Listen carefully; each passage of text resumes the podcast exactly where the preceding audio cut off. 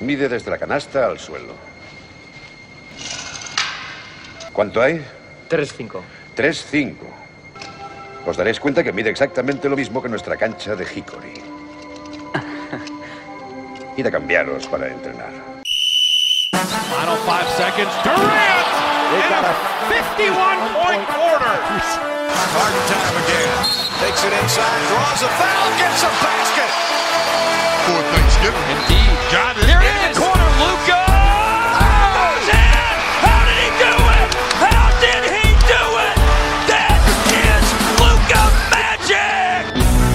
Hola, bienvenidos a Zona 305, soy David de Foro y como siempre me acompañan Sergio Pérez, Hola, ¿qué tal? Alberto Rodríguez, ¿Qué pasa, chicos? Jacobo Fernández Pacheco Hola David, hola a todos. y Bienve Fajardo. Hola, ¿qué pasa? Eh, Sergio Pérez, ¿qué? Ya ni dónde estamos, te voy a decir qué. Es que poco más podemos decir, ¿no? bueno, eh, en este caso, fíjate que estamos los, los cinco en España, que ya es un detalle, ¿no? Sí. y, y poco más que comentar. Una deferencia con respecto a los oyentes. Estamos, estamos en España, sí. De hecho, me, me estoy planteando empezar así con todos. Alberto Rodríguez, ¿qué? Bueno, pues ya sabéis que yo normalmente os digo nuestras redes sociales, donde podéis seguir toda nuestra actualidad, como arroba zona 305 podcast, tanto en Twitter, Instagram y Facebook. Jacobo Fernández Pacheco, ¿qué? Eh, pues nada, que si quieres escucharnos, puedes escucharnos en hasta 10 plataformas, porque estamos en Evox, en Anchor, en Spotify, en Apple Podcast, en Google Podcast, en Breaker, en Pocket Cast, en Overcast, en Radio Public y en Stitcher, y en todas estamos como Zona 305. Cada vez que te suscribas, pues suscríbete, que cada vez que saquemos programa nuevo te saltará una notificación. Y por último, el hombre que está más acostumbrado a esta pregunta, porque es la que le hago todas las semanas. Bienve Fajardo, ¿qué? Pues no sé, tío. Pero Yo ya- tío, que eres el único que le pregunto siempre qué eres, el que tiene que Yo saber ya- qué responder. Yo ya no sé, yo, yo ya me pregunto qué significa equipo, la verdad. Yo no sé. Madre mía. Qué místico, Madre ¿no? mía. Vamos, a empezar antes de que esto ya se, se caiga del todo. Venga, empezamos.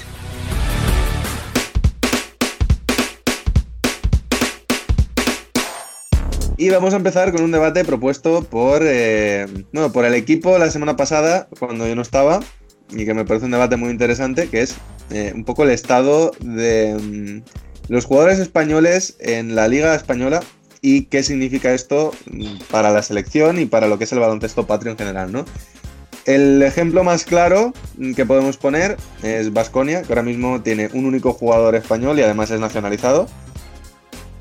Cuando un equipo, cuando el campeón de liga, sin ir más lejos, mm, podemos decir que prácticamente no tiene ningún representante español, ¿creéis que es un problema? ¿Creéis que es algo que va a repercutir negativamente en los resultados de, de nuestro básquet? ¿Quién se atreve a empezar? Empiezo yo. Em, que más o menos era de los que más interés tenía con este debate. Y, y bueno, al final mm, yo creo que hay dos vías para, para iniciar este debate, ¿no? Es eh, el resultado a nivel de, de club, a nivel de equipo, y el desarrollo a nivel de, de selección, de, de jugadores propios del, del mismo país, etcétera, etcétera, ¿no? Entonces, eh, por un lado, ¿qué les interesa a los clubes? Pues obviamente un club, mientras pueda ganar, le va a dar igual ganar con jugadores españoles o no. Eso está clarísimo, porque al final lo que prima son los títulos, es ganar dinero y es estar en boca de todos por tener logros deportivos. Pero claro, ¿cómo nos afecta esto como país? Luego yo veo que hay canteras y canteras y canteras que van, que si a Campeonato de España, que si luego a, a Euroliga Junior, que si a estas competiciones que luego parecen que son la creme de la creme eh, en épocas, en situaciones normales como mayo, abril, junio, que ya sabemos que se acaba la temporada normalmente, y se habla de que hay jugadores que son una maravilla. Pero ¿y qué pasa luego con estos jugadores? ¿Tienen, el mismo, tienen la misma oportunidad que eh, el jugador que ficho de otro equipo o que me sube del EF Oro porque ha hecho una buena temporada? Mm, viene ahí un poco el debate y, y yo creo que eh, quizá, quizá en España, aunque tengamos muy, muy buena prensa y estemos muy bien considerados, quizá con esto nos estamos hipotecando a futuro. ¿Jacobo? Yo discrepo en cierta medida porque este tema no es nuevo. O sea, se viene discutiendo esto durante los últimos 10, 15 años en el baloncesto. Y sí, es cierto que eh, la presencia de más jugadores internacionales, eh, porque es verdad que a los equipos al final lo que les interesa es ganar, ser competitivos, porque están hechos para eso. Pero claro, coincide la casualidad de que sí, hay más jugadores internacionales y podríamos decir menos jugadores nacionales jugando al máximo nivel de nuestra competición nacional, pero paradójicamente estamos en la mejor, mm, ¿cómo podríamos decirlo? Mm, En las mejores dos décadas de la historia de nuestro baloncesto. Que quiero decir, no deja de ser irónico que supuestamente teniendo menos facilidades el jugador nacional para alcanzar un nivel de élite, claro, sí, es cierto, mm, quizá no tenemos tantos jugadores, pongámoslo entre comillas, seleccionables. Es decir, que sean lo suficientemente buenos para ir a una selección absol- absoluta cuyo nivel competitivo es el máximo, quizá no tenemos tantos. Pero es que los que tenemos son extraordinarios. Claro, entonces, eh, limitar, ¿qué- ¿de qué estamos hablando? ¿Limitar el acceso de jugadores internacionales u obligar a los equipos a tener eh, jugadores seleccionables?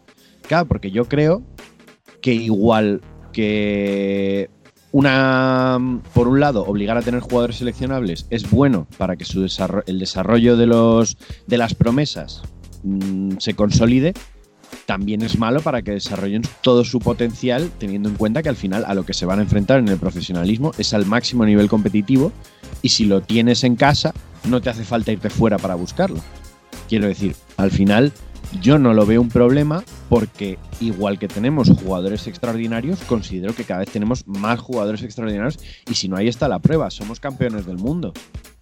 Y no con la misma generación que fue campeona en 2006. De aquella generación quedan cuántos jugadores en la selección? ¿Tres? ¿Cuatro? ¿De 15? ¿O de 12? Quiero decir que al final la evolución está y no creo que la competencia externa sea un problema para nuestro baloncesto. Al contrario, creo que es buena. Sergio Pérez, te veo asintiendo y con ganas de responder. Sí, no, en parte tiene razón, ¿no? El, éxito de la selección española durante los últimos años, el continuo éxito, mm, yo creo que enmascara un poco el que yo también considero que es un problema. Punto uno, lo de Basconia es cierto que hasta cierto punto es anecdótico, porque si ves plantillas en los últimos 15 años, eh, siempre se ha basado en pocos españoles. Es cierto que ahora es como más exagerado. Em, pero si te das cuenta, el número de españoles y de canteranos en general, eh, salidos canteranos españoles, eh, es muy, muy, muy escaso. Y tampoco es que veamos un exceso de jugadores españoles en el resto de equipos, sobre todo a nivel competitivo Euroliga. Eh, los que vemos son los superclase. Chacho Rodríguez y realmente así a bote pronto poco más se me ocurre que estén a- fuera de España. Entonces, ¿qué pasa con los jugadores españoles que no son superclase y que no están en, en nuestra liga? Eh, y obviamente quitamos la NBA, ¿no? Apartamos el caso Willy Hernán Gómez, que nadie sabe qué hace ahí. Em, pero, eh, ¿qué pasa con Ganar los dinero. jugadores? Sí, bueno, ganar dinero, hacerse tatuajes y, y infringir leyes cuando viene para acá. Eh, pero, ¿qué pasa con esos jugadores, no? ¿Qué, qué pasa con esos jugadores, pues como Francis Alonso, ¿no? Que estamos viendo ahora que se sale en el Unicaja, pero que tuvo que irse fuera de España mm, para poder progresar y, y- y mejorar como jugador. Entonces, yo sí que creo que hay un problema de, de- de base mm, en los equipos eh, importantes, importantes. Pero bueno, ahora sí eso sigo que, que tengo mucha tela aquí que cortar y mucho que decir. Ve. A ver, pues yo casi que voy a hacer un símil entre la situación que tiene nuestra generación con la que se puede plasmar con los jugadores españoles también, ¿no? De que somos una generación que no se valora tanto y casi que tiene que salir fuera de España para buscar nuevas oportunidades. Entonces, creo que podemos ver eh, esa historia reflejada en ciertos jugadores de baloncesto, ¿no? Por ejemplo, un amigo nuestro de, varios integrantes del equipo de zona, pues su hermano mayor juega en la Liga Profesional de Irlanda porque aquí no ha conseguido equipo. No porque no le falte calidad, sino porque no, no ha encontrado y allí le pagan bien, juega todos los partidos prácticamente, tiene sus minutos y está evolucionando. Y, y se está planteando el volver a buscar una oportunidad de España en unos años, cuando ya tenga un perfil un poco más de veterano. ¿no? Y, y con ejemplos como estos, pues me hacen a mí pensar eso, ¿no? Que, los españoles, que aunque no tengamos presencia en equipos Euroliga importantes, como bien ha dicho Pérez, quitando a los superfiguras, pues están, estarán saliendo. Es que no lo, no lo puedo asegurar al 100%, pero seguramente estén saliendo a segundas ligas internacionales, a equipos no superestrellas, y, y están buscando sus oportunidades y su forma de mejorar fuera. Porque si en España no están consiguiendo eh, las oportunidades que ellos buscan, ni, ni los puestos en equipos que ellos necesitan como perfil de jugador, es lo que toca. Entonces, yo creo que podríamos ver un reflejo de, pues, de esa situación, ¿no? Que tenemos un poco todos y, y que la verdad no nos gusta. Otra cosa es que se nos dé bien captar el talento de fuera. Al fin y al cabo somos una de las mejores ligas de baloncesto de Europa. Es normal que los mejores jugadores del mundo también quieran venir aquí a jugar. Pasa con equipos súper importantes como el Real Madrid. En fútbol lo hemos tenido siempre, que el Real Madrid y el Barcelona han sido los equipos que mayor talento han captado y eso ha animado al resto de equipos a traerse jugadores también. Entonces en el baloncesto es similar. El Real Madrid también es cierto que su cantera es una de las mejores de, de España y, y sí que es cierto que los intenta usar siempre que puede, pero también los envía a otros equipos para que mejoren y luego vuelvan. Pues que el resto de equipos tome un poco eso como ejemplo, ¿no? Sí, pero el Madrid a lo mejor no es el mejor ejemplo, ya que la cantera del Madrid últimamente se basa en hacer un Rising Star europeo y el que es bueno, da igual el país y la nacionalidad, se bien. Ya. Ah, Madrid y Barcelona, yo creo que no son los mejores ejemplos en este caso de cantera. No creo Y- que se pueda señalar al Madrid como un equipo falto de jugadores nacionales. Efe- Efectivamente, además. eso- Claro, o sea, Sí, yo creo, yo creo que realmente el, el problema no viene tanto de los equipos nivel Euroliga, sino de las canteras de nivel intermedio, que España está cayendo un poco en el pan para hoy, hambre para mañana. Porque es verdad que El mejor ejemplo, yo creo, es el, pobre saco de las hostias, que siempre acaba saliendo su nombre, pero es Movistar Estudiantes. Movistar Estudiantes cae en, el, desgracia a partir del momento en el que dejan de ser el Estudiantes de toda la vida, que invierte en la cantera y que de 12 jugadores, 8 salen de los juveniles y a lo mejor pues cada año tienen que ir renovando porque se les van dos o tres, pero siempre el equipo es competitivo y con esa identidad. A partir del momento en el que dicen, bueno, pues le vamos a soltar una millonada a Tony Douglas, le vamos a pagar a Mm. Gentile por no pagar a, a la cantera, es verdad que a lo mejor te sale bien y un año Edwin Jackson te salva el equipo, él solo. Y ese dinero está bien invertido. Pero, pero tú lo has dicho, le salva al equipo, no compite, Claro, le, le, salva. le salva al equipo esa temporada.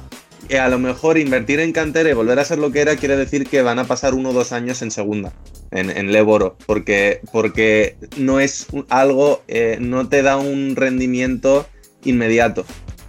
Pero No es, estar, es estar poniendo, eh, es estar poniendo parchitos en las fugas de agua todas las temporadas hasta que al final el barco se va a hundir. Y lo mismo pasó con Juventud hasta que ahora otra vez está recuperando un poco su señal de identidad. O sea, creo que nos está faltando un poco eso. Y, comentando un poco, respondiendo a lo que comentaba antes Jacobo, sí es cierto que no es el mismo equipo que 2006, pero no olvidemos, eh, seguimos teniendo un equipo envejecido. El día que se retire Mark nos va a faltar un poquito esa presencia interior, mientras que Ibaka y Mirotic sigan prefiriendo no ir. Seguimos jugando con la misma rotación de bases prácticamente en 2008. Menos mal que Ricky era un chavalín y sigue teniendo edad. Pero bueno, al final nuestros bases son Ricky y Chacho. Y los que vienen detrás no tienen ese nivel superestrella que estamos teniendo en esa posición durante ya casi dos décadas. Entonces yo sí que creo que, que hayamos ganado el Mundial no nos tiene que hacer olvidar que se viene una renovación en la que las superestrellas que tuvimos una vez no tenemos recambios para esos jugadores. Sé, yo eh, en este, en este sentido, a ver, dos cuestiones. Eh, por un lado, sí, quizás a estudiantes le vendría bien pasar dos años en segunda para, volver a apostar por la cantera, pero claro, estamos hablando de que dos años en segunda es mm, un montón de dinero que no ganas. Porque ¿cuántos veis la, la segunda en la televisión? Bueno, es que Claro. la televisión no la echan. Es que no se ve. Es que no se ve. Entonces eso ya es un montón de dinero que no, que no ganas. Claro, pero no es un tema de nos vamos a segunda y ya, sino me refiero, Ya, ya. por una parte vas a reducir muchísimo los gastos eh, que pierden dinero en esos fichajes absurdos y en esos supercontratos que sueltan siempre unas veces al año, o a lo mejor sencillamente eh, eh, invierte ese dinero en jugadores más jóvenes. Quiero decir, no es nos vamos a segunda, a lo Bueno, mejor pues, ni siquiera van a segunda, se yo- hacen bien las Yo cosas. al, yo al tema al que voy es que, vamos a ver, el, el proteccionismo puede estar bien, pero al final, ¿qué, qué vamos a hacer? ¿Proteger a expensas del nivel competitivo? Es que al final, seamos sinceros, si esos chavales no encuentran oportunidades aquí, es que quizá no son lo bastante buenos comparados con su competencia. ¿Me Ya, pero entiendes? no, no creo que suele ser el caso. Es más, el- por, por ejemplo, como estudiantes y, y juventud hemos visto que la, la- la cantera, también esas ganas de jugar a nivel profesional es muchas veces la que les hace competir y las que les hace estar ahí. O sea, entonces ahora el problema que tenemos es ese, que ellos están viendo que hay jugadores profesionales que tampoco tienen tantas ganas de competir, que van allí por el dinero más, que por otra cosa y no obtienen su, su oportunidad para demostrarlo. Mira, Mm. eh, uno de los mejores equipos o de los que más me ha impactado a mí en esta fase final ha sido el Juventud. Ya, pero Prácticamente era una mezcla perfecta entre veteranos y yo canteros. es que creo, yo es que creo que eso es una curva natural. Bien, cuantos más años disputas siendo profesional, pues competir se vuelve más relativo. A ver, Sí, Alberto, no- que estás no callado hace a- mucho rato.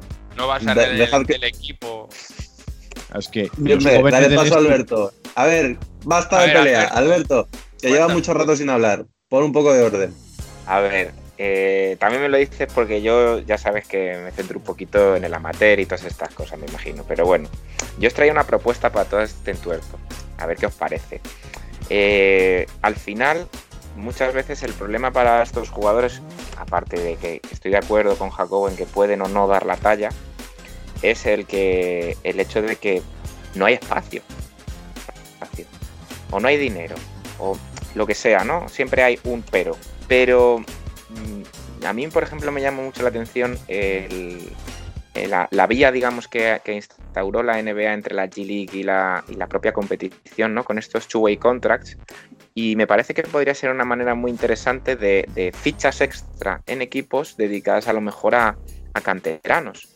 Y, y la podríamos llamar two-way contract, lo podríamos llamar beca deportiva, lo podríamos llamar eh, subo, de la cantera o como queramos. Pero que a lo mejor que la propia Liga ACB, l- que yo sé que no, porque no le interesa, pero se planteara a lo mejor el dar esos huecos a, los equipos para que puedan subir uno, dos, tres jugadores a la primera plantilla que estén, digamos, mm, exentos de toda la normativa y que tengan esa oportunidad y que cada año tú puedas ir variando. Al final el profesionalismo no es este es el que me vale, sino que cada año puedes ir probando gente nueva y no lo que ahora nos está ocurriendo que muchos equipos que tienen tienen un segundo equipo pues en ligas EVA, en un LEF Plata, en un- una competición más baja que es donde deriva los juniors. Y generalmente, salvo casos extraordinarios, ¿qué ocurre? Que esos jugadores se quedan en EVA para toda su vida. Y de ahí ya no pueden progresar más cuando a lo mejor tenían el talento suficiente para explotar en ECB con unas condiciones mejores. Llega un momento en que ese junior ya puede ser tu abuelo perfectamente, porque juega tanto tiempo en Neva que al final. Y No sé. yo, yo creo. No, que dale, dale, que bien, dice- Sí, perdona. Es por meter un poco de cizaña que me está gustando el debate y, y la verdad me, me está molando. Yo creo que el- en lo que comenta Alberto técnicamente ya se debería, ya se, ya se hace en cierta medida, ¿no?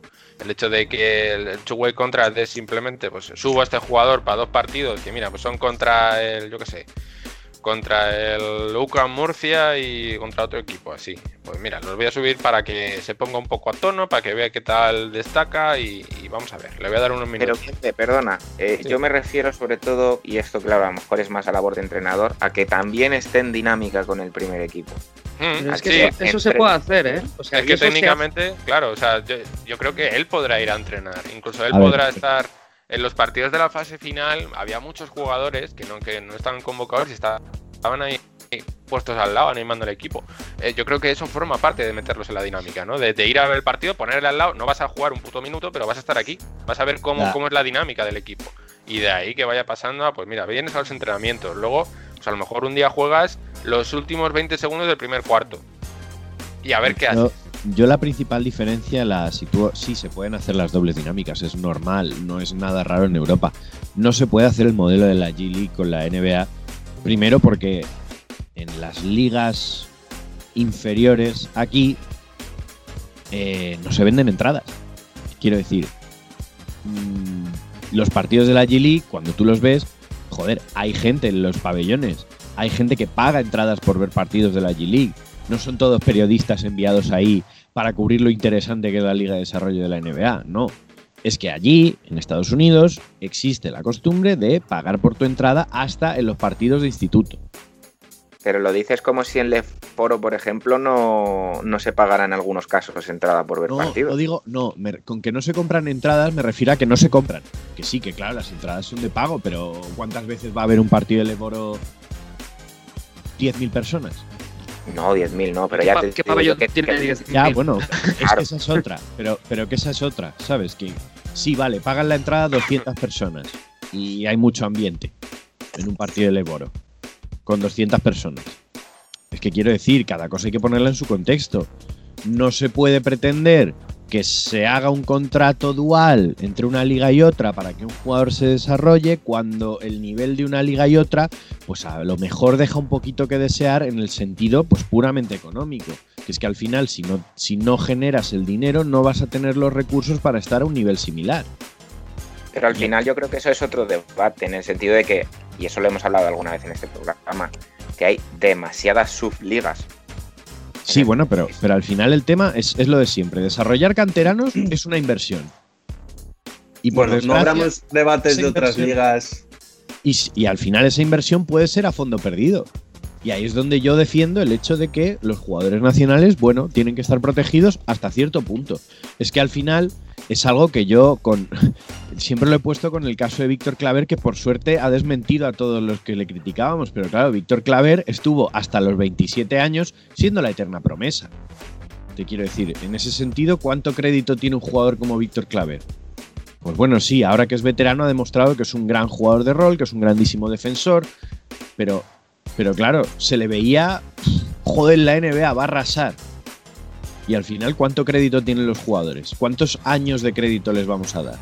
Bueno, eh, pues pasando por alto el decir eh, el fracaso de la cantera cuando un jugador llega a la NBA y es campeón del mundo y es jugador eh, Euroliga y tal, voy a darle la palabra a Pérez, que ha dicho que tenía muchas cosas de las que hablar y ha sido el más educado de todos. Ha participado eh, 10 segundos una vez, así que tienes todo el tiempo que quieras para cerrar el debate, que ya se nos está quedando largo, pero todo lo que se te haya quedado en el tintero, cuéntanoslo y eh, piensa en un bonito lacito para cerrar el debate. No, bueno, está muy bien el debate, joder. Y siempre se nos van a quedar cosas en el tintero, ¿no? Eh, bueno, uno, el tema de mm, potenciar a los jóvenes. Bueno, la idea era eh, hacer universitaria, ¿no? Obviamente no sale y no va a salir, pero la idea estaba ahí, ¿no? Pero yo creo que se queda un poco a medias. Luego, eh, la gran mayoría de equipos sí que están eh, con jugadores junior y, canteranos en dinámica. Eh, el Real Madrid, po- pongo el ejemplo que es el más claro, el Real Madrid eh, cada día entrenan 17 jugadores. Y diré, no, bueno, no son dos canteranos, bueno, pero está Garuba, está Tisma, está Buksevich y esos sí que están en dinámica. Aunque no jueguen. Nuestros equipos entienden que es mejor entrenar a tope con jugadores profesionales que entrenar con los tuyos y jugar luego en, en EVA. Y cuando estoy diciendo el Madrid, estoy diciendo que también el Betis, el Obradoiro, todos estos jugadores, es- equipos en general, sí que cuentan con sus dos, tres canteranos para siempre tener 15 jugadores en entrenamiento, sin contar lesionados. El problema es que esos jugadores luego no salen a la luz y muchos se quedan, como también es lógico normal. Entonces, yo creo que el gran problema que tenemos es el tema de los cupos. Si no me equivoco, ahora mismo son cuatro canteranos lo que tienes que tener. Eh, ¿Qué pasa? Que esos cuatro canteranos no tienen por qué ser españoles, por lo cual ahí haces como la trampa. Eh, al meter el tema de los cupos, yo creo que sí potenciarían más la cantera tanto española como internacional, y sobre todo evitaría el, el como bien ha dicho David, el tema del eh, pan para hoy, hambre para mañana, porque equipos como el, el, el Bilbao, que fijaros la temporada que hizo el año pasado, viniendo de segunda, ¿cuál fue la clave? Fichar bien. Fichó bien y, tuvo la, muy entrecomillada, suerte de dar con la clave. Un entrenador de la casa y jugadores como Balvin, que si a otros años tuvieron a Rubnik, que salieron bien. El Butel, obviamente, fue un acierto, pero es eso, una temporada que te da para bien. ¿Qué estamos viendo con el Juventud? Llevan ya varias temporadas asentándose. Parece que Estudiantes hace lo mismo. Entonces yo creo que es lo que hay que potenciar más, el, el dar ese premio y el mm, hacer ver a los equipos que contar con jugadores jóvenes españoles ayuda al crecimiento y a la sostenibilidad del club. Porque son más baratos, conocen la casa, conocen la liga y tienen una mejor adaptación. Pero bueno. Eh, eso díselo al Bilbao, dirá, sí, sí, pero quedamos quintos. Sí, pero Y el el el Vasconia, el Vasconia Claro. solo tiene un nacional campeón de liga. Claro, bueno, pero ya hemos dicho que el Vasconia es una especie de caso aparte y es un equipo que sí, campeón de liga. ¿Cuándo fue la última gana- la liga que ganaron? Hace 10 años. Es decir, no. El Madrid, la base, tú bien lo has dicho antes, Jacobo. La base del Madrid del ASO, Jules, Felipe, el Chacho y, y Rudy. Los cuatro españoles. Y luego si Mirotis y no sé quién, o sea, a Valde la han metido ahora, o sea, saben que la base es un, los mejores españoles posibles. Vale, el Betis, siempre pongo el ejemplo del Betis, pero bueno. Mm, mm, o el Murcia saben que no van a tener a los mejores españoles. Pero ya tienen sus, eh, que si Rafa Martínez, que si nacionalizados, por ejemplo, como Rojas, que ya son prácticamente españoles, o Lima, ese tipo de jugadores. Entonces creo que es lo que se debería potenciar. Pero bueno, lo dicho, nos vamos a dejar muchas cosas en el tintero y como bien has dicho David, hay que ir terminando. Es que no creo que solucionemos en estos 15 minutos el problema que tenemos. No, oye, ojalá guardamos, nos oigan, ¿eh? pues sí, nos guardamos segunda parte del debate, porque seguro que además a Jacobo al pobre lo hemos cortado eh, en medio de su discurso y creo que todavía le queda mucho por comentar, pero es que si no, le dedicamos el programa entero al debate. Así que Jacobo, apúntatelo, la próxima vez empiezas tú el debate. A sangre. Tienes tú el, el- el- el primer turno de palabra y nos vamos a ir con la primera sección de la jornada.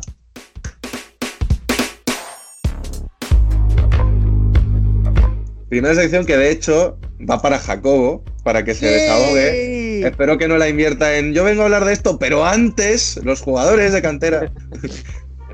Así No, que cuéntanos, Jacobo, ¿cuál es tu sección de hoy?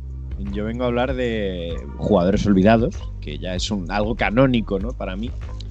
Eh, pero vengo sobre todo a hablar de un jugador que es de esos que quizá la la gente de nuestra generación, los más cafeteros, todo el mundo conoce, porque es algo que en la, en la década actual es un poco, o en la década que acaba de terminar más exactamente, es un poco un rara avis, ¿no?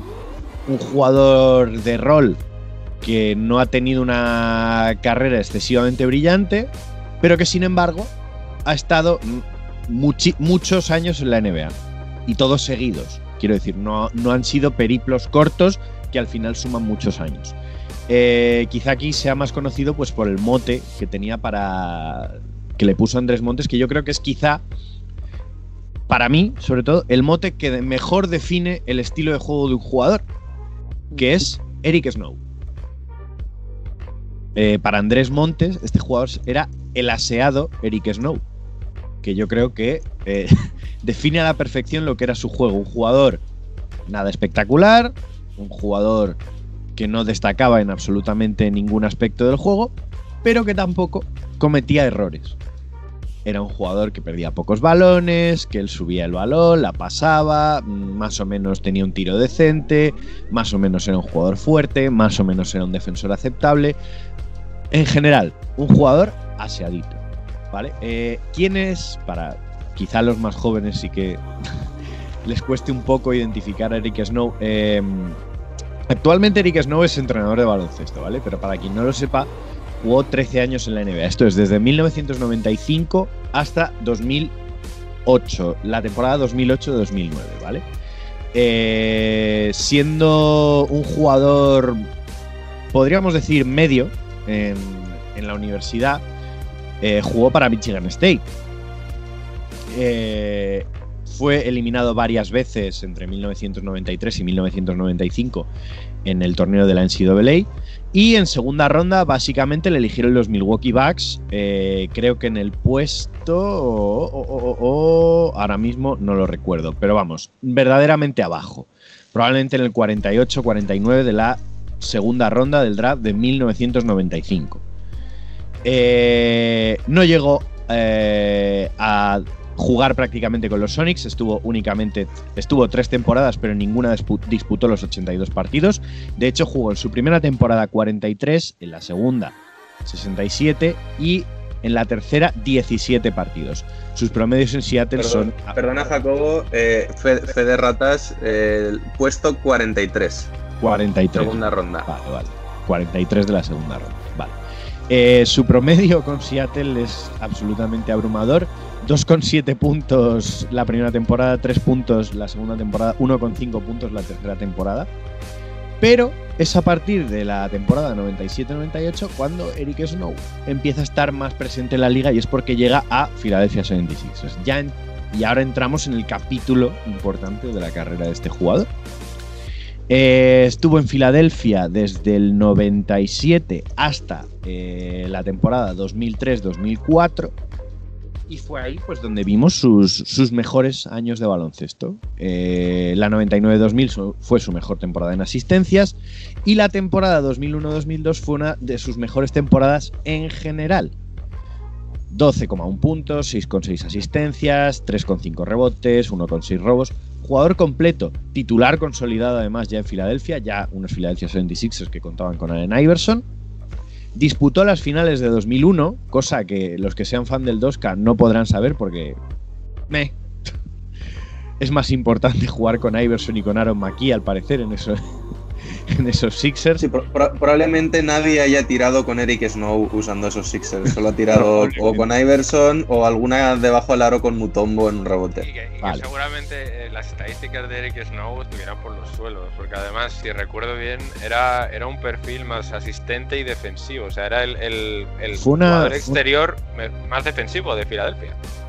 Mm, sin embargo, en cuanto a juego colectivo, fue una temporada buena para él y se consideraba, porque por entonces todavía era un jugador joven, Eric Snow, que podía tener cierta progresión a un rol más similar, pues, por ejemplo, al de Andre Miller, un jugador que con capacidad para anotar, pero bueno, nunca llegó a esos, a esos niveles. Bueno, en cualquier caso, mm, disputó cuatro o cinco muy buenas temporadas en Filadelfia.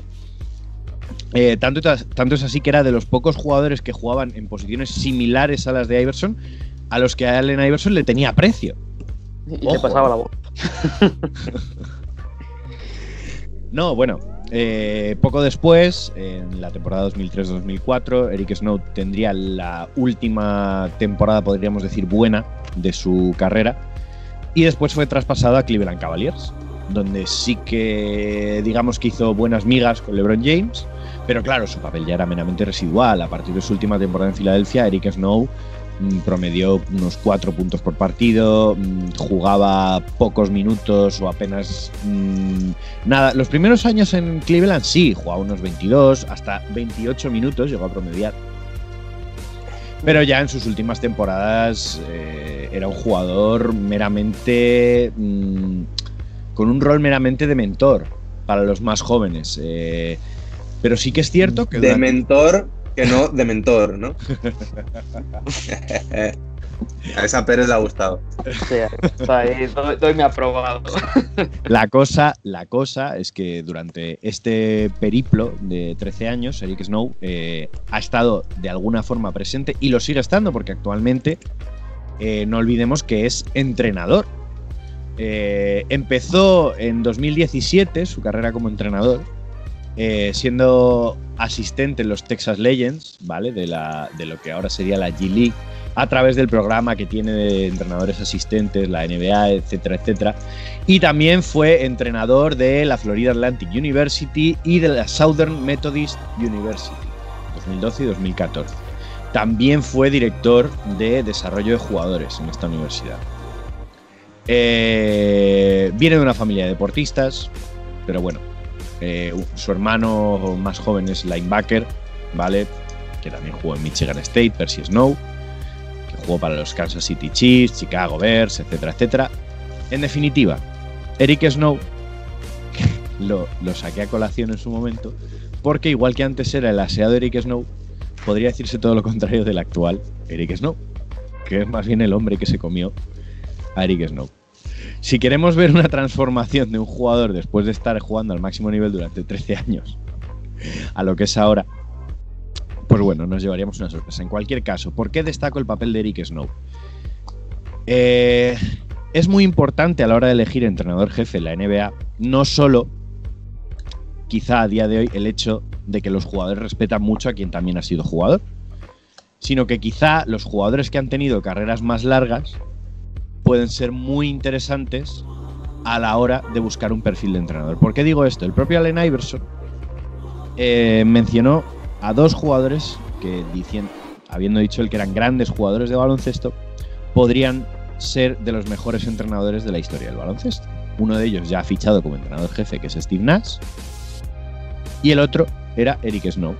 Para Allen Iverson, muy recientemente en una entrevista con, con Matt Barnes y eh, ay, Stephen Jackson, eh, él mismo dijo que para él Eric Snow era uno de, de los seres humanos más clarividentes en el mundo del baloncesto. Con lo cual, quién sabe si algún día veremos a Eric Snow dirigiendo alguna franquicia NBA. Y de este jugador quería hablar. A mí siempre fue un jugador que me gustó, un jugador que sobre todo me caía bien, inexplicablemente. Es el típico que siempre tendría en mi equipo solo porque me cae bien y porque me parece el ejemplo de lo que es tener una carrera larga sin destacar nunca en absolutamente nada. Pero mm, no todo el mundo puede ser excelente y de jugadores como este también se ha nutrido la liga durante décadas. Con lo cual, Eric Snow, niños, tomando. Bueno, yo creo que es uno de esos ejemplos de jugadores eh, que cayeron en el contexto adecuado y perfecto para él, ¿no? Un equipo que tiene Allen Iverson necesita un base como Eric Snow, necesita un tío que yo voy a tirar lo mínimo indispensable que me pase por las manos, no voy a perder balones, voy a controlar muy mucho que no se nos vaya esto de madre y que Iverson haga su show. ¿no? Y en cualquier otro equipo probablemente no habría tenido un rol tan importante porque se había requerido otras cosas de él que él era incapaz de dar. Pero si tienes que ser aseado, pues Exacto. contratas al aseado Eric Snow. Y además en el, en, el, en el contexto de Cleveland creo que también es un jugador que a lo mejor a nivel de pista no es importante, pero, pero seguramente es un jugador que a nivel de vestuario, a nivel de aprendizaje, quizá tuvo más influencia de la que pensamos en, en el desarrollo de LeBron James, por ejemplo. Bueno, dices tú que no tuvo importancia en pista, era el base titular en 2007. Sí, sí, era Sí, exactamente. tiene- tiene- tiene- en la 2005-2006, pero bueno, que al final era un, era un titular que estaba ahí de relleno porque todos sabemos cómo jugaban esos Cavaliers, quiero decir. Era Sí, LeBron y formaba parte más. de la banda de jocosos y jacarandosos compañeros de LeBron en, en aquel Y la equipo. irrupción, la, la irrupción de Bobby, de Bobby Gibson, pues fue como, bueno, hostia, tenemos aquí un base que va a ser All-Star durante los próximos 10 años. Y spoiler, no. Pues nada, muchas gracias Jacobo por tu siempre interesante jugador olvidado. El de hoy ha estado a punto de poder formar parte de paquetes NBA de no ser por ese tramo bueno de su carrera, ¿no? Pero él ya estaba ahí diciendo, uy. Y nos vamos con Alberto y la primera pieza, jugador misterioso.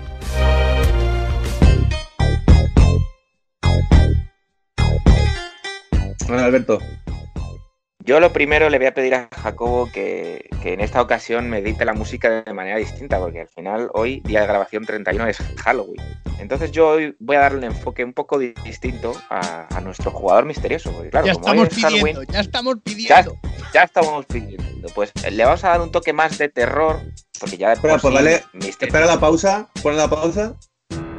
Hostia, qué cambio de música más chulo, ¿eh? Pero que es que yo siempre, siempre, siempre entrego lo que prometo. ¿Es lo que tenías en mente, Alberto? No lo sé, lo descubriremos.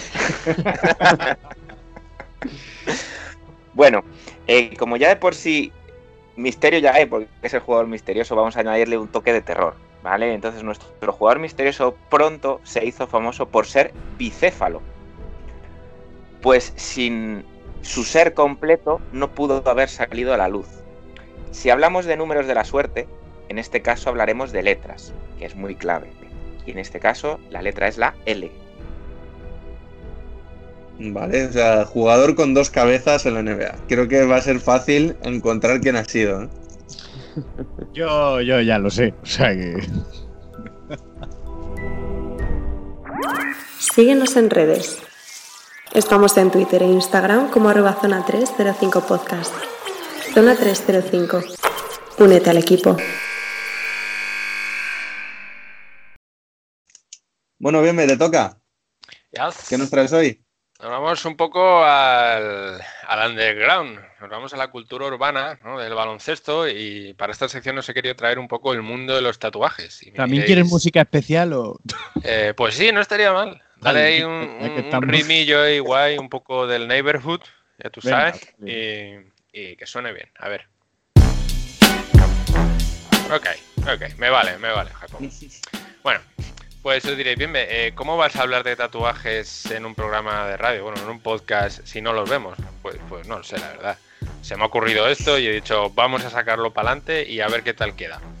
Y, lo que voy a hacer es hablar un poco de qué se esconde, ¿no? Detrás de, los tatuajes de los jugadores de baloncesto, ¿no? Ya, por muchos he sabido que hay una enorme cantidad de jugadores tatuados que podemos encontrar a lo largo del mundo. Mm, Solo para daros números, en la NBA más del 50% de los jugadores decoran su aspecto con líneas, frases, imágenes y diseños que tienen muchos mensajes detrás o simples, ya que también, para qué negarlo, no todos los tatuajes tienen un significado especial. Simplemente me dibujo a mi perro porque me gusta y ya está. Hay muchos jugadores así. Investigando un poquito he podido ver ciertas temáticas así en general, ¿no? Grandes figuras religiosas, sobre todo en la NBA, eh, son todos muy creyentes y la verdad es que la religión tiene un, un impacto bastante grande en, los tatuajes de los jugadores. Objetos simbólicos en cuanto a realeza, ¿no? Muchas coronas, oro, mm, como figuras simbólicas de reyes y reinas, animales también, que representan un poco el espíritu animal del propio jugador, frases con recuerdos, motes, motivacionales, rostros de familiares incluso y amigos fallecidos. Es un poco, ¿no? El, el cómputo general de temas ¿no? que suele haber en la NBA. Es algo que vemos la mayoría de jugadores y, y todos se marcan esto. Recuerdos, símbolos que representan también un poco la personalidad del, del jugador y por lo que han pasado a lo largo de su vida. Quitando a los jóvenes, claro, se tatúan todo porque les da la gana y ya está. Se podría decir que es una breve historia, ¿no? Marcada en la piel, que es lo que también simboliza un poco el tatuaje como tal. Podemos decir que esta moda, sin duda, se está trasladando al otro lado del charco y cada vez son más jugadores los que siguen pintando su piel con más historias. En, en, Europa tenemos muchos ejemplos y tenemos jugadores incluso nacionales como podrían ser los hermanos Hernán Gómez, que están a un paso de convertirse en expresidiarios eslavos por la cantidad de tatuajes que están teniendo. ¿no? Eh, solo les falta ya tener palabras de guerra, fantasmas del pasado o algo así como drogas duras tatuadas en los brazos o en, en los dedos, ¿no? Paz y diálogo, ¿no? Hombre, a ver, eh, hay que reconocer que Juancho Hernán Gómez parece el hijo perdido de Arco Milicic. Sí, sí, totalmente. Y, y Billy por, por, cómo se peina, que si no también. Billy porque toma más el sol. Luego yo estaba sí. pensando en, en Printesis, que cada año venía con un, viene con un tatuaje nuevo y va a llegar un momento en el que veremos la Euroliga y no le va a quedar espacio en el que tatuarse algo. Va a tener la cara colgada. Es una cosa loca. Entonces, bueno, quería, quería también hacer un, un breve viaje al pasado, ¿no? Con, con quien creo yo que fue el, el precursor de todo esto, ¿no? Del de, tatuaje en el mundo de la NBA, porque sí que es cierto que se ha ido implantando poco a poco. No ha habido. Los jugadores por lo general no se tatuaban mucho y si lo hacían, lo hacían en, en zonas que estaban cubiertas por la equipación que por ejemplo hay jugadores de la actualidad que hacen mucho eso, como Kevin Durant. Kevin Durant no le verás un tatuaje en los brazos prácticamente, pero tiene el pecho y la espalda prácticamente lleno. Y diría que el, precursor, el que inició todo esto fue Dennis Rodman, ¿no? uno de los primeros con más cantidad de tatuajes en, en, su cuerpo y también de los más polémicos. Hemos tenido también en la actualidad jugadores súper tatuados como Chris Anderson. Yo creo que a mí personalmente es el, el, que se me viene primero a la cabeza en cuanto a jugador de la NBA con tatuajes. Es que no hay un lugar en el que no tenga el cabrón. Sí, quizás eh, más colorido también, ¿no? Sí, el último año ya cuando vino con todo el cuello tatuado, yo ya dije, mira, se te ha ido de las manos muchísimo, te falta tatuarte el ojo, chaval. Entonces, eh, Monta Ellis también ha sido una transformación brutal en, en, cuanto, yo creo que en seis años ha pasado de tener uno en el brazo a prácticamente todo el torso superior lleno. A mí lo, lo gracioso de Eh, Monta Ellis... perdona, perdona, Jacobo, solo quiero aclarar una cosa. ¿Cuál es el torso inferior? Eh, bien, bien. La- el, el torso, ya está. Muy bien. He apuntado. Gracias, David, por ponerme en evidencia. A mí lo que me llama la, la atención de Monta Ellis es que más que estar lleno de tatuajes, eh, el único que tiene Sí, el- ocupa todo su, todo, todos los brazos y el, y el torso, que al final él tiene tatuado su, su árbol familiar, su árbol genealógico, eh, toda su familia cercana, sus hermanos, padres, hijos. Y, y a mí me llama, me llama la atención ese tatuaje. Y luego, no sé, también me viene a la mente, sin ir más lejos, Wilson Chandler, que se tatuó la cara de su hijo en el cuello, tío. Ya, por eso hay, hay cosas que tal vez. El jugador bicéfalo, ya lo tenemos. Por eso yo creo que hay tatuajes que es mejor darle dos vueltas, ¿no? Entonces, eh, toda novedad sabemos que siempre viene implicada de polémica. Y una de las últimas, por así decirlo, es eh, la que vino con un comunicado de la NBA que les obligó a los jugadores de la, de la propia liga a taparse todo tatuaje que tuviera una marca publicitaria, ¿no? Por así decirlo. Por ejemplo, el mejor, el, el mayor referente que tenemos ahora mismo por actualidad, yo diría que es Lonzo Ball que en todos los partidos se ha visto pues, o una muñequera o una tirita o algo así, algo parecido para taparse el símbolo de, de la marca familiar, que es Big Baller Brand, si no me equivoco, para que no genere conflictos de publicidad con, con la NBA. Me parece una medida, bueno, pues inteligente y porque básicamente tú como jugador, el hecho de tatuarte una marca es como si te tatu- tatúas, yo que sé, Adidas en la frente. Mira, pero, pero a mí me resulta muy gracioso porque la NBA ha aplicado a esto solo a las marcas que sean externas a la liga. Porque, por ejemplo, Carmelo Anthony tiene un tatuaje muy famoso del logo de la Warner Bros. Pero claro, al ser, pero al ser lo- Time Warner Cable una empresa propietaria de una franquicia NBA, ahí no hay problema. Ya, pero lo- Aunque, aunque Carmelo no juegue para esa franquicia. Ya.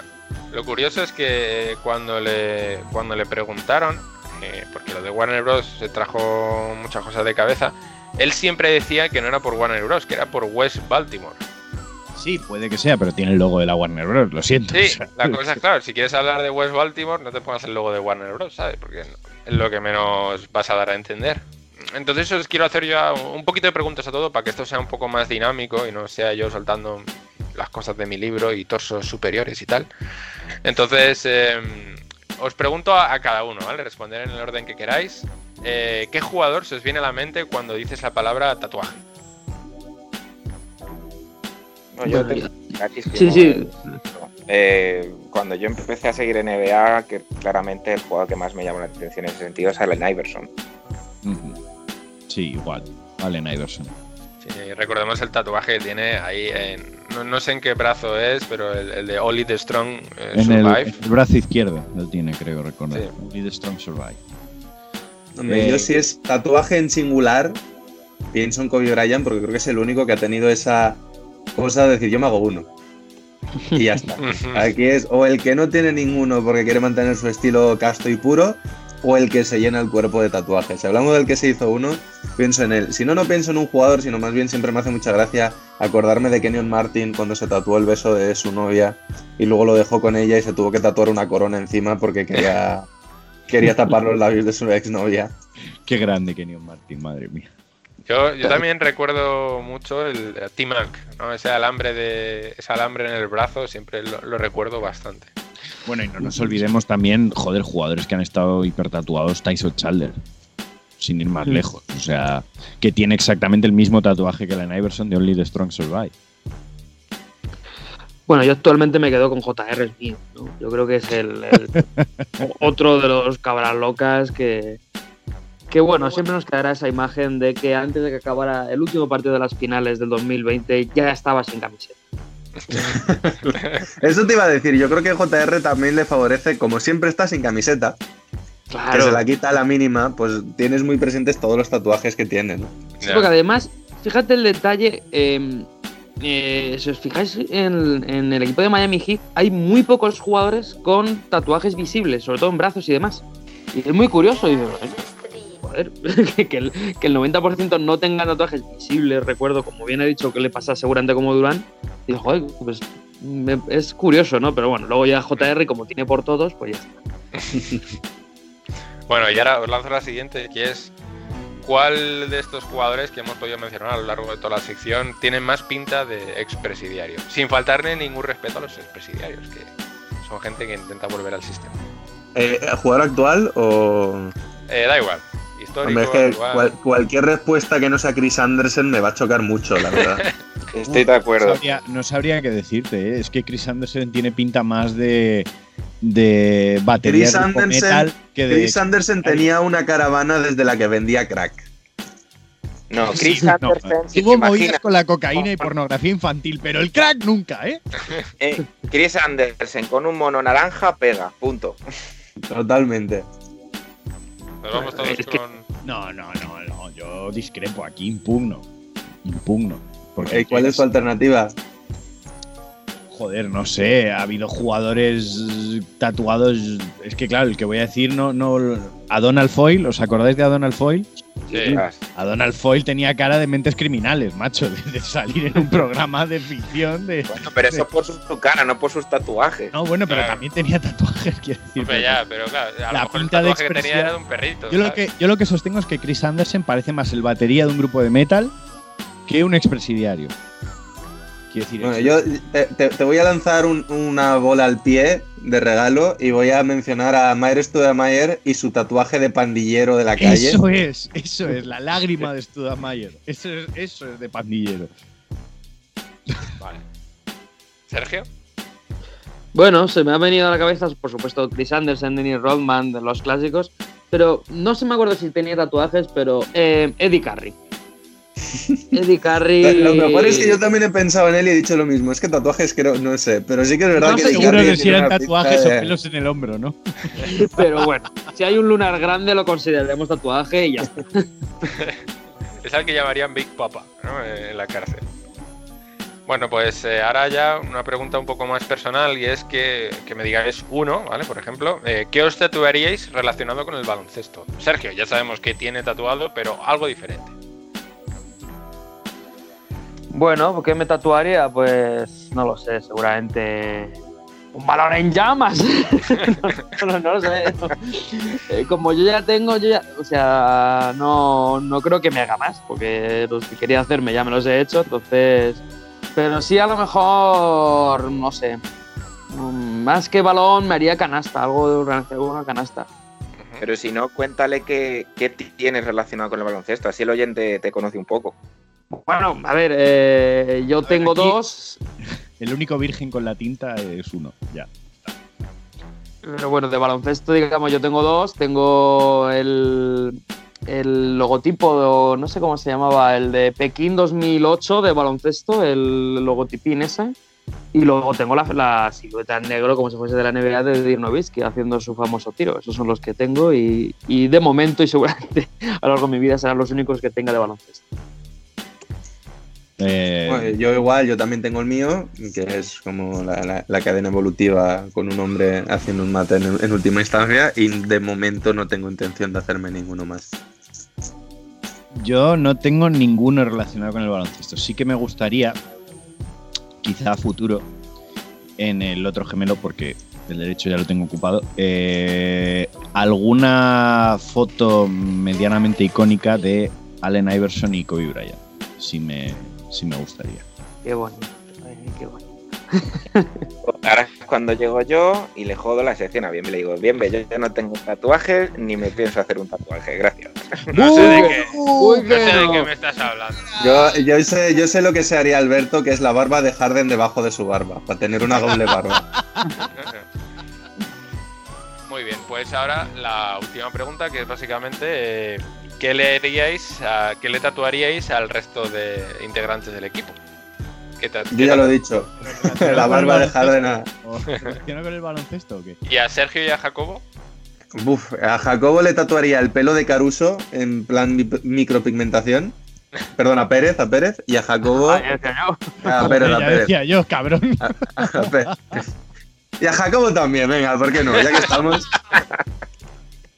Por si O a acaso. Jacobo por si le acaso. tatuaría la famosa, la famosa frase de Iguadala, ¿no? De- También, Le también. pides que meta 20 puntos y el tío mete 17, pero lo intenta. ¿Y a Bienve?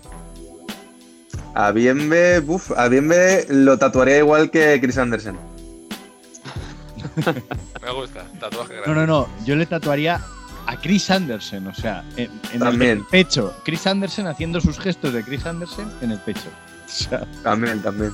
Haciendo el pájaro. y con un bocadillo que dijese ¡Coco! Ay, no, yo, yo le tatuaría bien en la espalda entera o en el pecho la imagen de la noticia de cuando le suspendieron dos años. Ay, pues, pero entera a color, ¿eh? Con el número de la página y todo. O también podrías tatuarle dos tweets. Uno en el que se dice que los Nets han contratado a Michael Beasley y otro Sí. en el que se anuncia una semana después que los Nets han Eh, cortado a a ver. Michael Beasley. La idea de esta última pregunta, ¿vale? Era que os tatuéis entre vosotros. A mí, ok. Ah, tú fuera, no, no. Pero venga, voy yo. Eh, yo me he anotado aquí, cuando nos han mencionado un poquito las preguntas, lo primero que se me ha venido a la cabeza, tampoco sé dónde exactamente, ¿no? Pero, por ejemplo, a Pérez un ovni, porque me parece que la cantidad de conocimientos que tiene de baloncesto no son de este planeta. Ahí te lanzo algo bonito. Eh, a Jacobo a Jacobo se me ha ocurrido unas teclas de piano, que es mi instrumento favorito, así que como siempre está ahí de DJJ, me parece algo muy adecuado. A Bienve, que aunque digas que no, también te, he metido eh, un mando clásico de videojuegos, de estos que tenían así como para mover los Retro, botoncitos, ¿verdad? uno retro. Y, y- y a David se, se me ha venido a la cabeza dos puños chocados, así en símbolo de, de mucha camaradería. Bien, bien, me gusta, me gusta. Ahora es cuando ¿Cómo- llego yo. mejoramos esto? ¿Y cómo mejoramos esto? Mira, muy fácil. A David una sota de bastos, Vale. ¿Vale? Pero, pero ¿Qué el basto no es, el basto no es un basto, ¿vale? no sé si me vas entendiendo. Bueno, es algo así. eh, no, ahora en serio. Yo creo que, fíjate, a David sí le ta- le tatuaría em, en la espalda, como si fuesen los nombres de tus em, o exnovias o enemigos, todos los jugadores italianos que han pasado por la NER. Y, y a lo mejor al lado el promedio de puntos o de, o de pérdidas o algo de ese estilo. Em, no sé, a, a Bienve, yo ya lo he dicho, lo de Bienve, que sí que es que todavía lo de la, la noticia de Chris Andersen. Em, a Jacobo eh, directamente le calcaría el, el brazo de Allen Iverson, uno de los dos en, en el suyo, el que quiera. Cal- pero calcado y digan, ¿por qué esto? ¿por qué no? no? Y Alberto, pues seguramente toda la espalda con la cara de un ojo mirando para cada lado de Tima. Para que mirarle por la Además, espalda que cada, sea. ojo, que cada ojo coincida con un homóplato y así cada vez que se mueva los ojos están mirando. Que sea muy inquietante eh, el verle de espaldas. Encanta la idea. Yo, Alberto, creo que le tatuaría eh, un número uno y entre paréntesis, no sé dónde, pero un número uno y entre paréntesis un 39 por la hazaña de Timac de aquellos... ¿Cuánto fueron? 13 puntos en, en 37 o 39 segundos. Bueno, una, una locura. Eh, a David eh, tendría que pensarlo mucho, pero probablemente algo relacionado con, con COVID también. Quizá más simbólico, no entrando tanto en, en lo típico, el dorsal, o, sino algo más, ya digo, simbólico, pensando también en el tema de Black Mamba, etcétera. Mm. Es más, yo había Y- pensado en, en dibujarle una, una Black Mamba. Y a Pérez eh, estaba pensando una foto de Novitsky con un graduado de todas las equipaciones de los Mavericks, siendo la camiseta de Novitsky, entiéndase. sea, No me importaría tatuarme la foto, la famosa foto de Novisky que sale borracho como una cuba. Con 22 años, ¿eh? No me importaría. Un mashup de la cara de Novitsky convirtiéndose en la de Maxi Cleaver. Para Pérez. a bien ve. A bien ve. No sé. No sé. Le tatuaría alguno de algún jugador zurdo. Para que aprenda a usar la izquierda. no, es broma, es broma, es broma. A me probablemente le tatuaría. eh, a- algo de, de esos jugadores. Probablemente sí, Chris Anderson o Michael Beasley. Pero ahora en serio, de sus buenos momentos. Porque yo también, en cierto modo, simpatizo con Bienve en que creo que no todo en la carrera de Michael Beasley ha sido malo y no me refiero solo a las fiestas. Muy Pues bien. ya pues estaría, ¿no, hasta, aquí estaría. Espero que os haya gustado y haya sido un poco más dinámico, ¿no? Pues sí, ya esperamos, esperamos los primeros eh, diseños de los fans de los tatuajes que hemos mencionado. Y muchas gracias, Bienve, por tu sección. Y nos vamos con la segunda pista del jugador misterioso.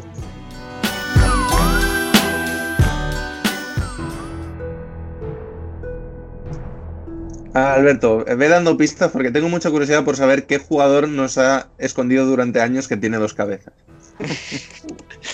Bueno, vamos a seguir un poquito en la línea esta de, que es Halloween y bueno, como si del Dr. Jekyll y Mr. Hyde se tratara, las dos personalidades incluidas en nuestro jugador, en nuestro jugador misterioso estuvieron desestabilizadas y alejadas, salvo en contadas ocasiones. Esto ocurrió en Alitus Alita, Zalgiris Kaunas y London City Royals. Uy, uy, uy, uy, uy, uy, uy, yo ya lo tengo.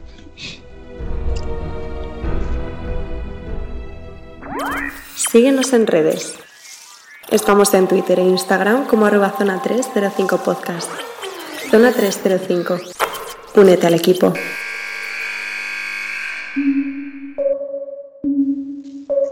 Y para terminar, nos vamos contigo, Sergio Pérez.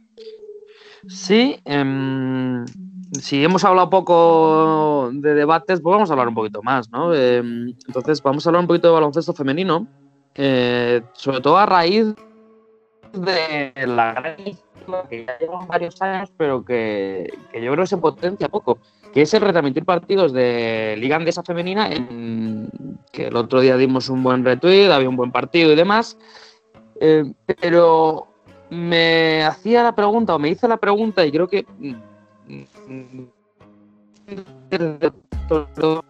sobre por qué una liga como la Liga Andesa, que cuenta con el gran patrocinio de, de una buena empresa, en, una, en un país de baloncesto, en una liga potente como es la Liga Española, ¿cómo es que tiene que recurrir a partidos gratuitos en Twitter para que la gente... Eh, entonces, quería hablar un poco de qué necesita mejorar en general el baloncesto femenino para ser más visible eh, y llegar a más gente, alcanzar mejores niveles, mayores cotas de audiencia y que eso lleve sobre todo a, mayores ingresos, mmm, mejores jugadoras, todo eso. Yo, yo creo, y es algo que creo que se está notando con la WNBA, que, a ver, es, voy a intentar extenderme lo, lo, mínimo indispensable. Sabemos que hay ciertos deportes que en el imaginario colectivo son más masculinos o más femeninos, en general tienen un seguimiento más, más normalmente en el masculino, el baloncesto es uno de ellos, donde a pesar de que hay grandísimas jugadoras, parece que por alguna razón siempre como que uno se olvida un poco de la liga femenina y es un deporte donde los partidos importantes, entre comillas muchos, entiéndase a qué me refiero, son los masculinos, son los que se siguen. Y yo creo que lo que está haciendo bastante bien la WNBA es que si tú quieres conseguir mover ese foco, necesitas el apoyo de la que ahora mismo es la liga importante, que es la masculina. Es decir, necesitas que los hombres eh, se hagan ver mucho y coincidan mucho e interactúen mucho con las jugadoras femeninas para que de alguna manera eh, se le dé más legitimidad, ¿no? Que es algo que eh, ojalá no fuese necesario, pero es necesario. Eh, se necesita legitimar un poco la liga femenina a través de la masculina, que es la más seguida. Entonces yo creo que aquí lo que nos falta un poco es mezclar esos dos mundos. Que haya más eventos o haya más colegueo entre los jugadores de la liga masculina, que vayan a ver partidos, que interactúen con ellas en redes sociales, eh, que vayan a eventos juntos donde un poco se genere esa cosa de que veas que cuando las estrellas que tú sigues en el día a día del Madrid, del Barça, del Vasconia, del Valencia o de cualquiera sea tu equipo, admiran a las jugadoras de la liga femenina, tú digas, ojo, a lo mejor es que tengo que echar un ojo también a, la liga femenina. Yo creo que lo primero y más importante, más allá del nivel, que ya hay un nivel espectacular en España, eh, más allá de todo eso es legitimarlo a, ojos del que ve un partido de vez en cuando o del que sigue mucho la liga andesa pero no tiene mucha idea de qué va la liga femenina. Yo creo que, que, vamos, que en ese sentido estoy, estoy de acuerdo con David. Es una lástima, ¿no? Que tengamos que, que tengan que depender, en este caso, de, de lo, del masculino, ¿no? Pero, al final hay que enfocarlo más como, como ayudarse, ¿no? O sea, al final realmente eh, yo creo que es beneficioso para todos, es beneficioso para lo que es el propio deporte, ya lo llamemos baloncesto, lo llamemos fútbol, voleibol, hockey, como lo queramos llamar. Eh, el deporte en sí se ve beneficiado de que haya variedad de masculino, de femenino, eh, de categorías de una manera o de otra. pero claro, claro, ¿cómo, ¿Cómo, se, ¿Cómo hacemos esto eh, posible? Mm, yo creo que esto lo hemos hablado fuera de micros alguna vez y, yo creo que al final estas cosas se mueven por lo que se mueven. Y es por dinero, por beneficios, por, por todas estas historias. ¿Qué pueden hacer mm, o qué se puede hacer? Yo creo que va a haber un cambio muy radical el día que llegue un Real Madrid o un Barcelona, que son los peces gordos, y digan, hey, mm, equipo femenino, ahora, en este momento y reúno jugadoras y, a lo mejor incluso le virlo a la WNBA alguna jugadora porque le, pego un buen contrato porque el dinero lo dispongo y se vuelve más atractiva todavía, que ya de por sí lo es, la liga. Entonces yo creo que desgraciadamente al final es por lo que se mueve, tiene que entrar alguien con dinero, llámese en mi opinión Real Madrid o Barcelona, eh, por la puerta y, y aumentar o hacer crecer en ese sentido la liga femenina. Coincido, coincido. Yo en eso creo que Alberto ha dado en el clavo. Yo creo que el problema ya no es solo que tengan que intervenir Madrid y Barcelona, es que yo creo que hay que poner el interrogante ahí. ¿Por qué Madrid y Barcelona en nuestro contexto, otros clubes en otro,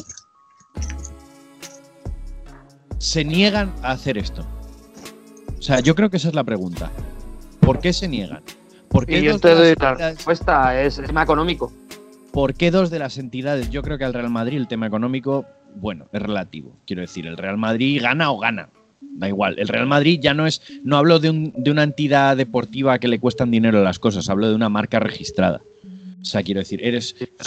son de las. no se mete en un equipo si no va a sacar rentas. Si son pérdidas, no se mete. Son dos de las entidades deportivas más reconocidas del mundo y no, no han dado nunca una respuesta a por qué no. Si tú puedes decir que no por un tema económico, pero dilo.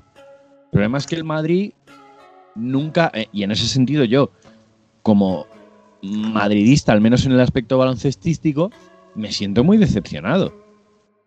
Me parece que en ese sentido refleja más la actitud de quien está manejando los hilos que no es precisamente, en mi opinión, y esto sí que es ponerme un poquito más político, eh, no están siendo progresistas en ese sentido. Y, a mí me decepciona.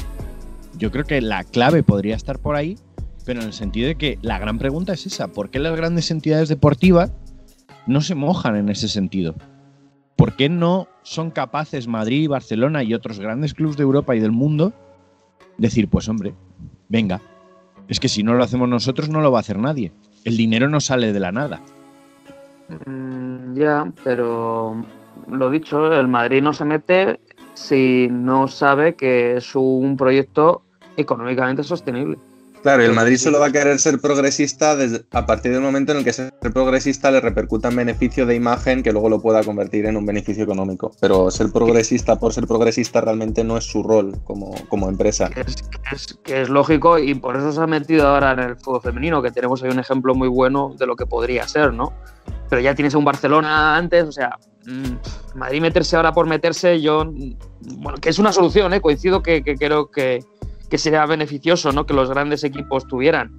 ya no te digo a nivel España, eh, un gran Zalgiris, ¿no? Un, un gran CSK ayudaría a todo esto, ¿no? Pero bueno, Claro, Bien, sin- ir más lejos, el ejemplo que decías, Pérez, perdona, y, y te doy paso, Sí, sí. Bembe, el, el- el Madrid y el Barcelona, que se jugó el primer Madrid-Barcelona de fútbol hace unos días y salió mucho en las noticias, se le dio mucho bombo, por ahí se entra también, ¿no? Legitimando un poco, pues a lo mejor si tú tienes eso, un Madrid y un Barcelona femenino, sabes que una vez al año vas a tener un partido que lo va a ver mucha gente, aunque solo sea porque los, los fanáticos de Madrid y de Barcelona, con tal de picar un poco a los del otro equipo, van a querer ver que su equipo femenino le gana al otro. Y aunque sea el único partido que ven en todo el año, pues para poder decir, ah, vi- viste cómo os ganamos el otro día. Y por ahí se empieza.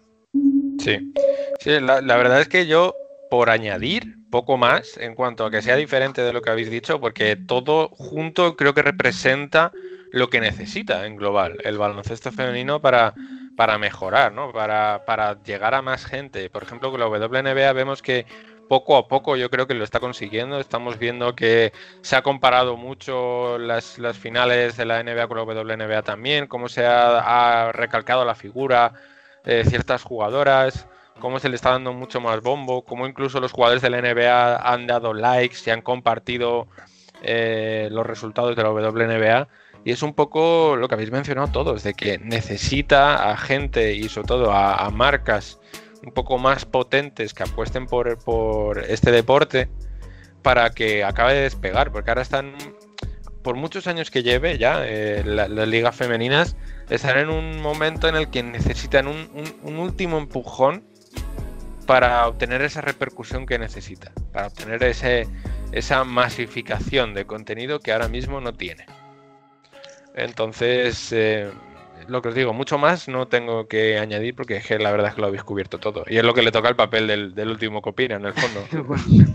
Yo en este caso añadir, eh, porque es cierto que lo- los medios en este caso son fundamentales, pero porque va, va- lo digo porque va a raíz también de esto y va relacionado. Creo que necesitamos, sobre todo en Europa, una Jason Williams.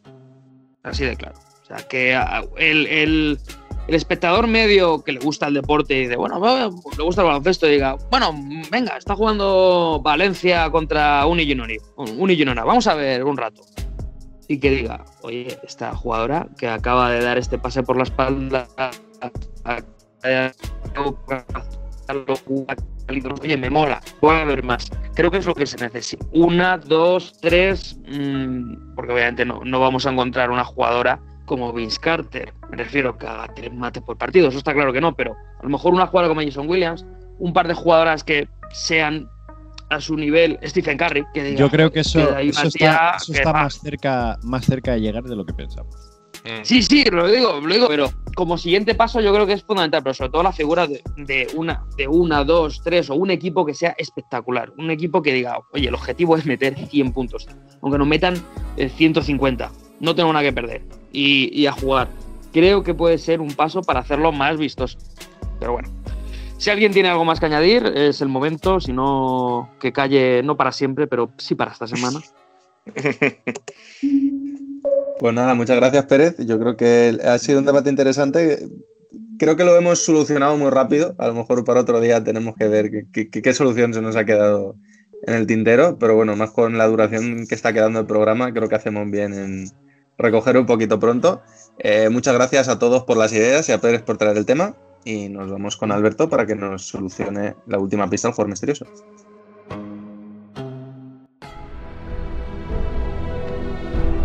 Alberto. Le voy a pedir a Jacobo, si de verdad lo, lo, lo sabe, ¿vale? Cuando diga esta tercera pista, que espere. Calle la puta boca, ¿no? No, que esperes, que esperes, que esperes. Más que nada porque la pista extra también la quiero decir en el caso de que los demás no lo sepan, ¿vale? Entonces, si nos vamos a condecoraciones, este jugador, con apellido digno de un conde draculino, tiene coincidentes en sus dos cabezas un bronce de Eurobasket 2007, pero una de ellas tiene un oro de la misma competición cuatro años antes. Mm, A ver, yo soy muy perdido, pero esta pista puede ayudarme. pero si tenéis algo que decir que no sea Jacobo el nombre, darme 10 segunditos para pensar. La A ver, repito ¿puedo repetir? ¿vale? Sí. ¿Vale? Eh, nuestro jugador misterioso se, eh, se hizo famoso pronto por ser bicéfalo, pues si no era completo no habría salido a la luz.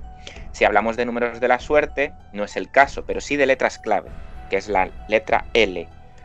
Como si fuera el Dr. Jekyll o Mr. Hyde, pues tiene dos personalidades incluidas nuestro jugador misterioso, que estuvieron desestabilizadas o alejadas, salvo en contadas ocasiones, que esto ocurre en Alitus Alita, Zalgiris Kaunas y London City Royals. Y la última, ahora digo después la extra si no lo sacáis, eh, que tienen un apellido digno de conde draculino y las dos cabezas coinciden en el bronce eh, del Eurobasket de 2007, pero una de ellas en la competición en la, misma competición cuatro años antes. Ay, tiene que ser. Son, son dos gemelos. Sí, entiendo. son los, sí, sí, sí, sí, sí, son los lituanos. Em, Sí, sí, sí, sí, sí. sí. Ah, lo- eh, sí, creo que Sí, ya lo sé, son. ya lo sé. Empiezan Ya lo por sé. N. ¿Eh? Empiezan por Empiezan L. por N. N, No. N de Navarra. No, no, no, no, la, la apellida es la L. L, L, Jo- L. uno juega en Madrid. Yo lo sé, yo lo sé, Ay, yo lo sé, puedo decirlo. Ay, por favor. Espera, espera, espera, sí sé que lo sabes, pero quiero ver a ver si lo sacan y si no Sí, doy la pues pista. estoy, estoy yo como Pérez, que, que- que no me El sale nombre, ahora ¿no? el, el- el nombre. Sí. Vale, doy Los- la pista extra y que responda Jacobo.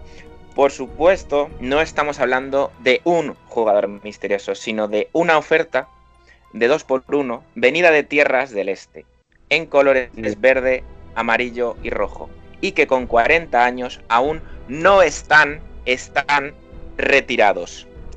Son, Ay. son los hermanos Labrinovich. Eso es. Eso es, Jacobo. Ay, eh, son Darius, que era el bueno, y el otro que era. Sisto. ¿Costas? ¿Qué Eh, Cristo, Labrinovich? sabía que era con Sistos. K. Sí, sí, sí. Bueno, y actualmente con 40 tacos, ¿eh? Esos sí que tienen pinta de expresidiarios. En London City Royals, y efectivamente, vienen los dos con una pinta. Si buscáis en internet mm, su aspecto actual, pues sí, también tienen Anécdota, pinta de. anécdota súper rápida. ¿Sabéis que ambos fueron acusados de agresión sexual y que al final uno de los dos se acabó casando con la que les acusó? Oh, Ay, Dios mío. eso, pues. Seguramente fue el que jugó en el Madrid, ¿a que sí. Y, y, y cómo, y, cómo, ¿Y cómo sabe cuál de los dos? O sea, también hay una historia, ¿eh? Eso hay que verlo otro día. Eso hay que verlo. Bueno, pues muchas gracias, Alberto, por tu original jugador misterioso. Y nos vamos con el top y el flop, lo mejor y lo peor de la semana. Síguenos en redes. Estamos en Twitter e Instagram como arroba zona 305 podcast. Zona 305. Únete al equipo.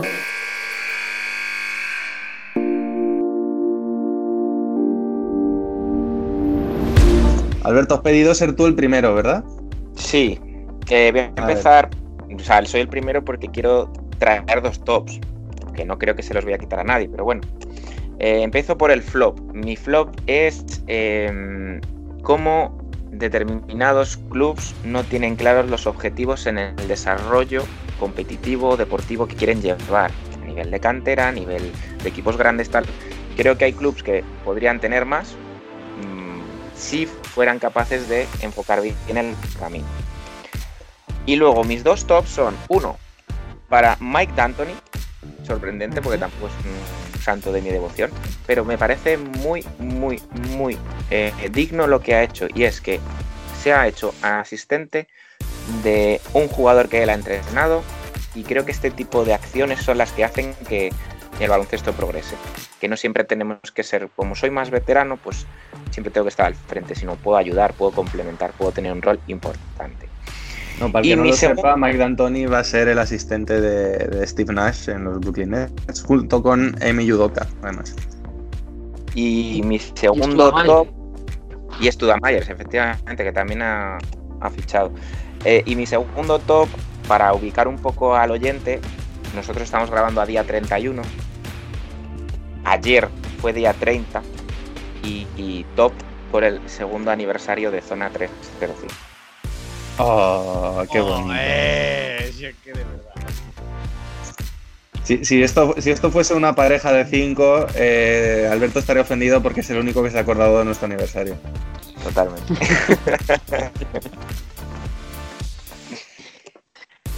Eh, Jacobo, ¿quieres seguir tú?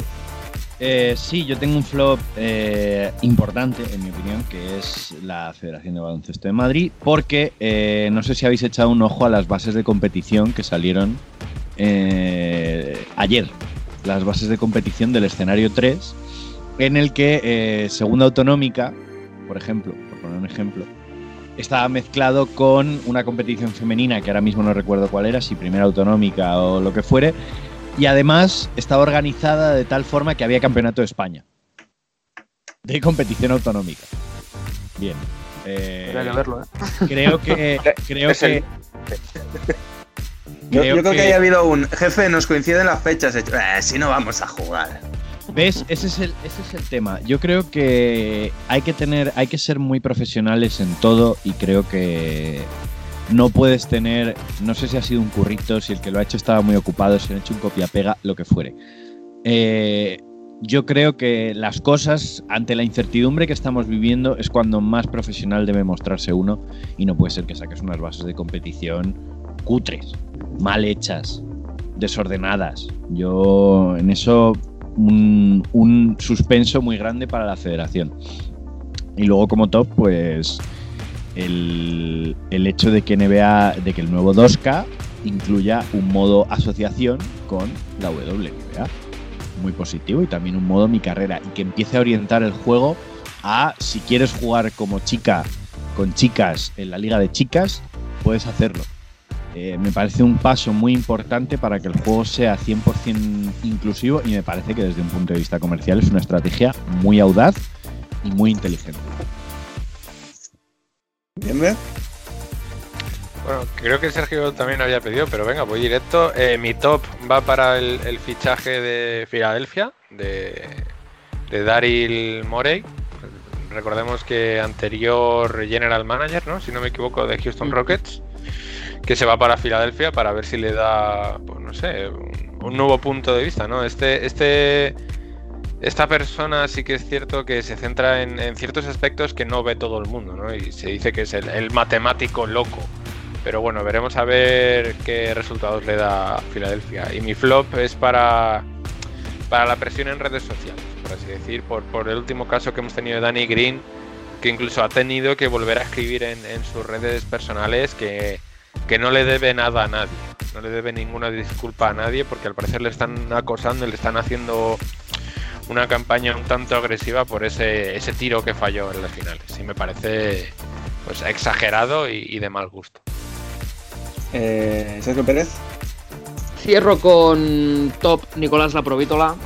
Ha dado un paso adelante este año en, en el Real Madrid y creo que va a ser necesario. Eh, para los intereses del Madrid, obviamente, para el interés del resto no.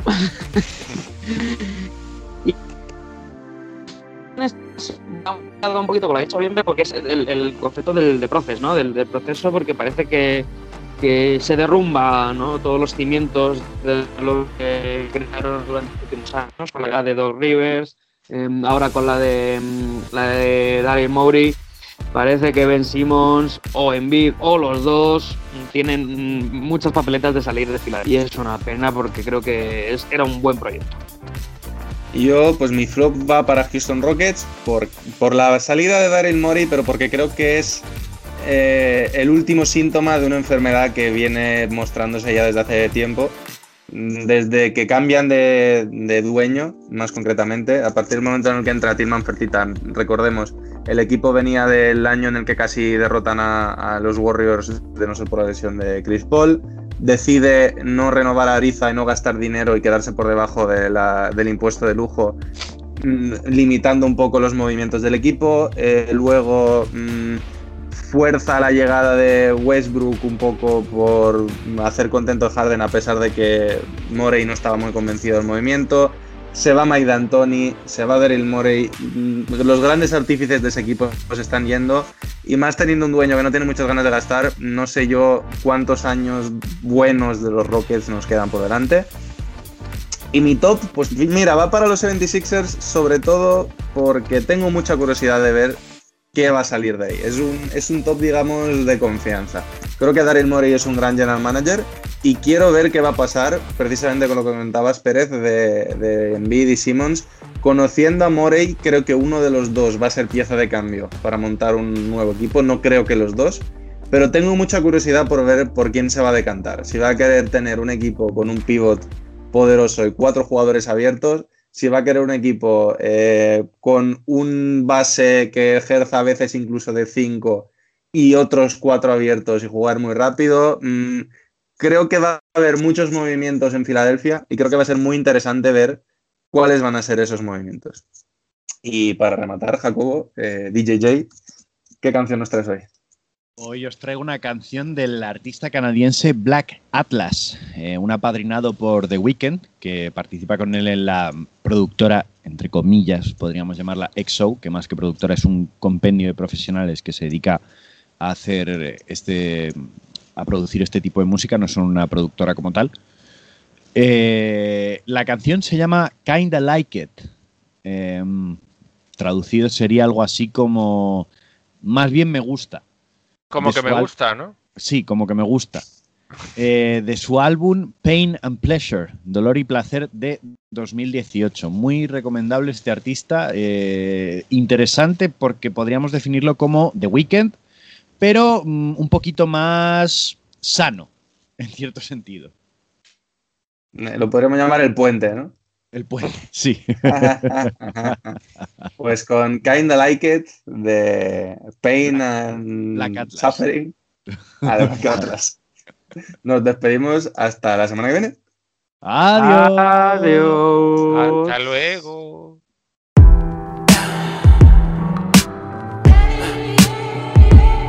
Oh, oh.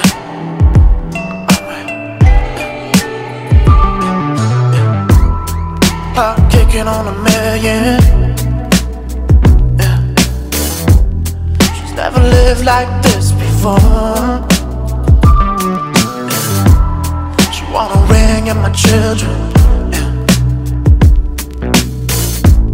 She's always asking me for more. But I can't lie, no, I kinda like it. Yeah, I can't lie, no, she lifts me up. Yeah, I can't lie, I kinda like it. But girl, don't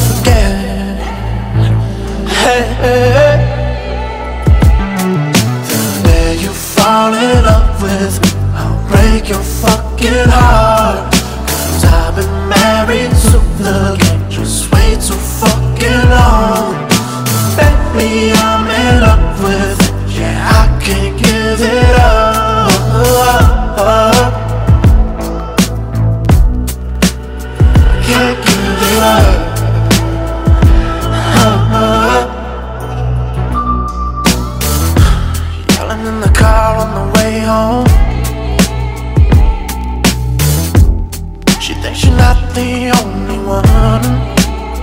Walk through the door, she gets me on the floor and we're made up.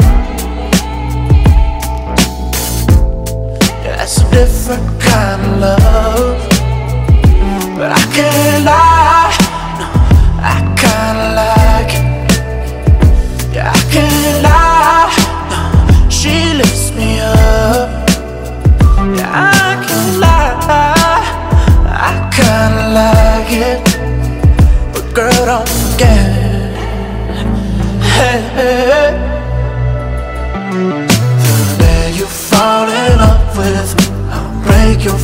fucking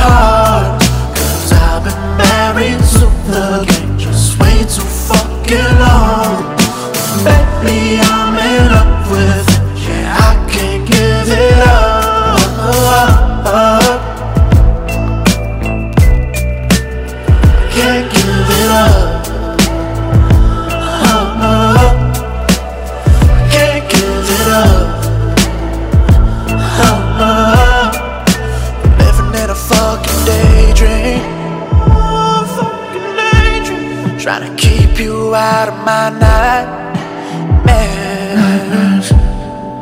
We're living in a fucking daydream. Try to keep you out of my nightmares.